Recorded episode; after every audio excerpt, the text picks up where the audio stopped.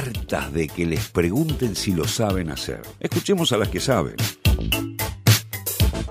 Y bueno, ¿de qué les voy a hablar ahora en Vidas Rebeldes? Llegó este hermoso momento de todos los domingos y les voy a hablar nada más ni nada menos que de Diana Surco, justamente eh, porque bueno, ayer fue el Día del Locutor. Es, la primera, es una de las primeras veces que también es una persona viva. ¿no? Sí, y, y contemporánea, o sea, Claro, es una persona que tiene apenas tres años más que yo. Así Es una jovenzuela. Es una, es una niña, Es una, una niña. joven. Este, que bueno, es casualmente la primer eh, locutora trans eh, recibida en el ISER. eh, que, este, que además es periodista también y ejerce en la TV pública. Es la primer periodista trans que está al frente de un noticiero en horario central. Bueno, su historia obviamente no fue sencilla. Eh, ella pasó de, bueno, su adolescencia, de descubrir el tema este de su identidad. Ella tiene una frase muy importante que es que uno no descubre su identidad, sino que decide afrontarla o reprimirla. Ajá. Eh, que me parece súper importante esto que ella dijo. Eh, y bueno, ella obviamente decidió asumir su identidad.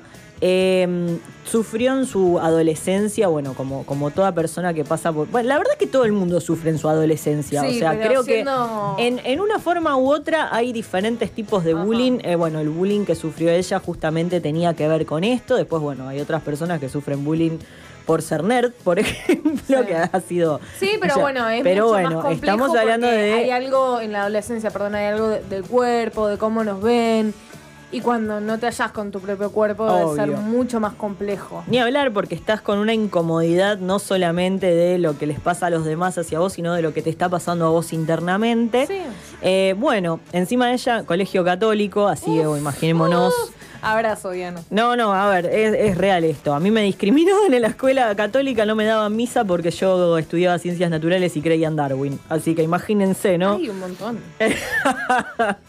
nos daban misa separado porque estudiábamos ciencias naturales, entonces nos daban misa por separado porque éramos más pecadores que el resto. Bueno, cambiando de tema, ya hablaremos. ¿Crees en la ley de la Claro, ya, evolución? ya hablaremos, claro, ya hablaremos de Darwin en otro momento. Eh, pero bueno, ahora estamos hablando de Diana Surco. eh, que bueno, ella, la verdad que tuvo la fortuna y ella misma se reconoce como una privilegiada. Sí. Eh, porque sus padres la apoyaron en todo el proceso que ella vivió, a diferencia de otras, eh, otros casos en los cuales se, se los echa de la casa a muy temprana edad cuando empiezan a descubrir su identidad, ¿no?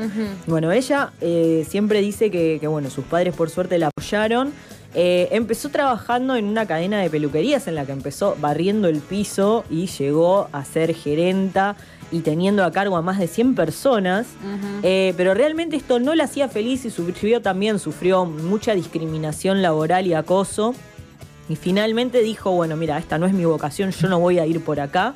Y decidió anotarse en el ISER para estudiar locución. Esto fue en 2012, si no me acuerdo mal. Sí.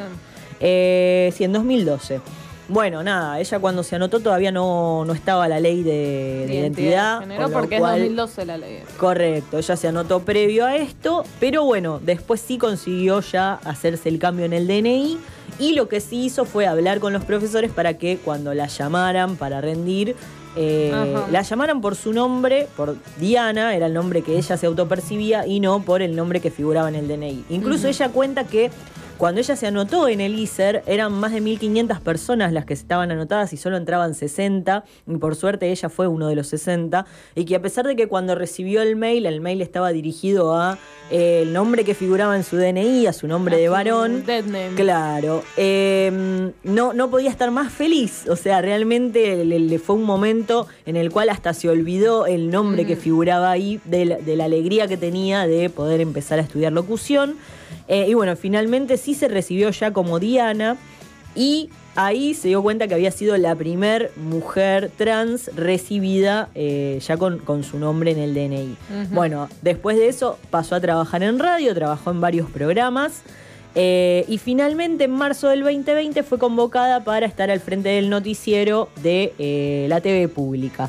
Así que bueno, la verdad que un ejemplo, eh, Diana siempre cuenta también que tiene muchos mensajes de la comunidad trans diciendo que bueno, que es una inspiración, que es un modelo a seguir, que realmente les da esperanzas de llegar a tener un futuro y que bueno, que es más allá de, de todo poder y de reconocer su identidad y no quedarse en eh, bueno, que los echen de la casa o tener que explotar eh, su cuerpo para poderse salir adelante y tener además una expectativa de vida mayor. Recordemos que la comunidad trans tiene una expectativa de vida de 35, 40 años, lo cual estamos en 2021 y es totalmente una locura pensar en esta expectativa de vida.